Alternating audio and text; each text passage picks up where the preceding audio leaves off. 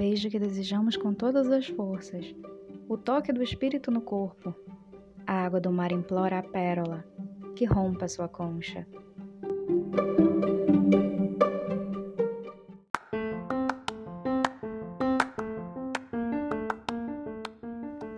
Oi, gente, sou Angelina, sejam bem-vindos de volta ao Angel Books, um podcast sobre análises e sentimentos dos livros que eu leio. Hoje falaremos um pouco sobre A Pérola que Rompeu a Concha, livro de Nadia Hashimi, publicado pela editora Arqueiro, com tradução de Simone Reisner.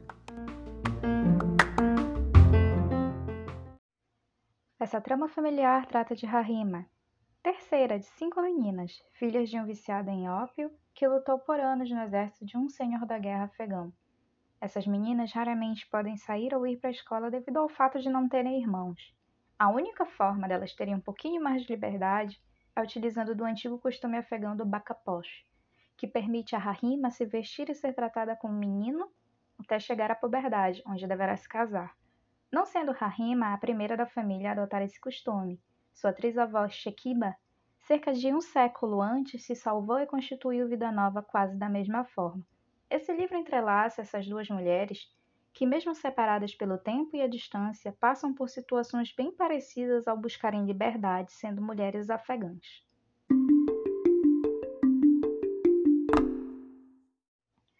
Começamos esse livro pelo ponto de vista da Rahima, a terceira filha de cinco, como já falamos, todas meninas, sendo elas a mais velha Chala, a Parvin, que vem em segundo, a Rahima, a terceira, a quarta é a Rohila e a quinta a Citara, um bebê de colo.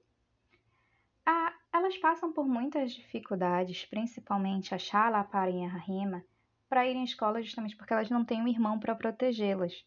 Por conta disso, o pai delas começa a proibir-las a ir para a escola. A Shaima, ou Kala Shaima, que é tia das meninas, relembra da história da trisavó Shekiba, que havia prosperado ao ter se passado por Bacaposh, e conta às meninas a história da Shekba sempre que as visita, dando dessa forma ideia para transformar uma das meninas em menino. Abro um parênteses aqui para explicar que a transformação no Embakaposh é uma prática cultural em partes do Afeganistão, onde algumas famílias sem filhos, homens, escolhem uma filha para viver e se comportar como um menino. Isso permite que a criança se comporte mais livremente, frequentando a escola, escoltando suas irmãs em público e até mesmo trabalhando. Fecha aspas. Diante das dificuldades relacionadas até mesmo ao pai delas que passa o dia em casa se drogando de ópio, a mãe delas, a Raissa, decide transformar a Rahima em Bakaposh. Daquele dia em diante, ela se torna Rahim, o menino da casa. Tava tudo muito bonito, tudo muito bem. Só que a Rahima já havia passado do tempo de se transformar novamente em menina. E isso começa a criar uma série de problemas e discussões entre a família e tudo acaba virando uma bola de neve, pois depois de uma dessas discussões bem feias, o pai delas percebe que está com uma casa cheia de Dr. Rajavan, mulheres jovens. E logo está na hora de casar algumas dessas filhas, porque ele não espera mais que coisas ruins possam chegar para casa dele. Então ele sai e vai procurar marido para essas filhas. Só que ele não espera que o senhor da guerra para o qual ele trabalhava, Abdul Khalik, comece, começasse a demonstrar interesse em desposar uma de suas filhas, a Rahima.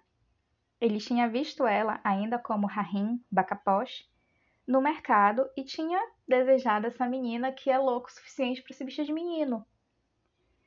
Só que não tem como a Rahima, sendo a terceira, se casar antes das suas duas irmãs mais velhas, a Shala, de 15 anos e a Parwin de 14.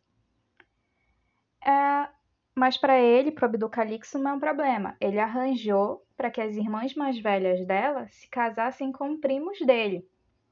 Dessa forma, a Rahima, de 13 anos, foi dada em casamento a um homem com o triplo da sua idade, em troca de um carregamento mensal de ópio e uma, um montante de dinheiro que valesse pelas três. Em meio a isso tudo, a tia Shaima, o Kala Shaima, passa a visitar a Rahima em seu novo lar, na casa do Abdul Khalik, e continua contando a história da Shekiba, cujo nome significa presente de Deus. Uma jovem que ainda muito nova passou por um acidente onde uma panela de óleo quente caiu sobre o seu lado esquerdo do rosto. Ela sobreviveu por puro milagre, mas ficou deformada. Só que alguns anos mais tarde, a Shekiba perde a sua mãe e seus três irmãos para a epidemia de cólera, e para que continuem mantendo a plantação da família, o pai dela precisa que ela ajude ele. Dessa forma, ela se torna uma mulher homem, corpulenta, de tanto trabalhar no serviço da terra por anos, ajudando o pai. Até que ele fica muito doente também e acaba falecendo. Ela até tenta ficar sozinha na propriedade da família, mas os seus tios, que tinham uma ambição tremenda pela terreno, pelo terreno fértil da casa que eles moravam, expulsou ela e tornaram a Shekba uma serviçal da família. Quando eles já estão cansados dela, eles a dão de presente para um amigo da família. Morando nessa casa desse amigo da família como serviçal, ela tenta com a escritura do terreno, tomar de volta as terras da família para si por ser uma herdeira. Só que o plano dá errado. Pela questão do sexismo, ela é açoitada pelo seu patrão, vamos dizer assim, que é o amigo da família para o qual ela trabalhava. E ele decide que ele vai dar ela de presente para o rei, porque o rei vai vir para a cidade e ele vai dar ela de presente para o rei. Novamente, Shekiba foi passada de mão em mão. No palácio do rei, ela vira uma guarda do Arg, que é o harém real, onde, devido ao seu trabalho, ela deve assumir um nome masculino, se vestir e se portar como um homem para proteger as concubinas do rei. Logo, ela vira Shekeb. Nesse meio tempo, a Rahima tem seu primeiro filho com muitas dificuldades, já que ela tem 13 anos. É uma criança dando à luz a outra criança. E ela tem uma perda familiar que abala bastante. Só que para tentar procurar se libertar um pouco do controle do seu marido e para ela se distrair um pouco de tudo que aconteceu, a Kalashaima aconselha ela e incentiva ela a auxiliar a primeira esposa do Abdukalik, a Badria, no seu trabalho como parlamentar. Dessa forma, ela tem a oportunidade de ir para Cabul, a capital, sair da vila. Trabalhando para Badria, ela vai para Cabul e ela tem a oportunidade de conhecer outras mulheres com outras realidades e estudar um pouco de computação na área de estudo reservada para as mulheres e assessoras parlamentares. Enquanto isso, a gente volta para Shekba, que após um desentendimento no ARG é dada em casamento para um dos conselheiros do rei, onde ela acaba constituindo família, vida nova, e é transformada novamente em Shekiba, uma mulher afegã para todos os valores. Para Rahima, quando a gente volta para ela, a gente percebe que alguns problemas aconteceram, justamente porque ela está indo para Cabul com a esposa do, do Abdul Khalik, com a primeira esposa. E ela tem várias outras perdas pessoais que a afetam profundamente, mas já com uma rede de apoio que ela conseguiu dentro das assessoras parlamentares e até mesmo parlamentares, ela decide fugir dessa vida e tentar uma coisa nova.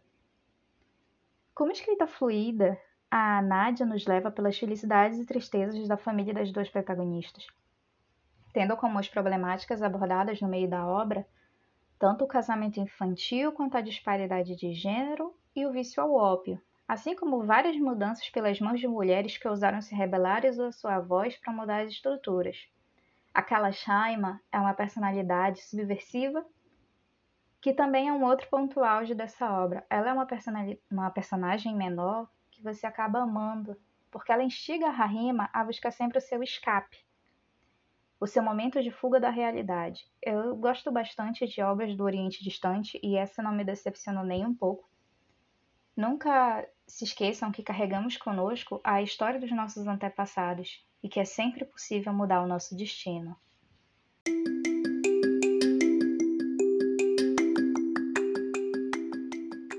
Gente, esse foi mais um episódio de Angel Books. Eu espero que vocês tenham gostado. Leiam A Pérola que Rompeu a Concha da Nadia Hashimi. Até a próxima semana. Beijos!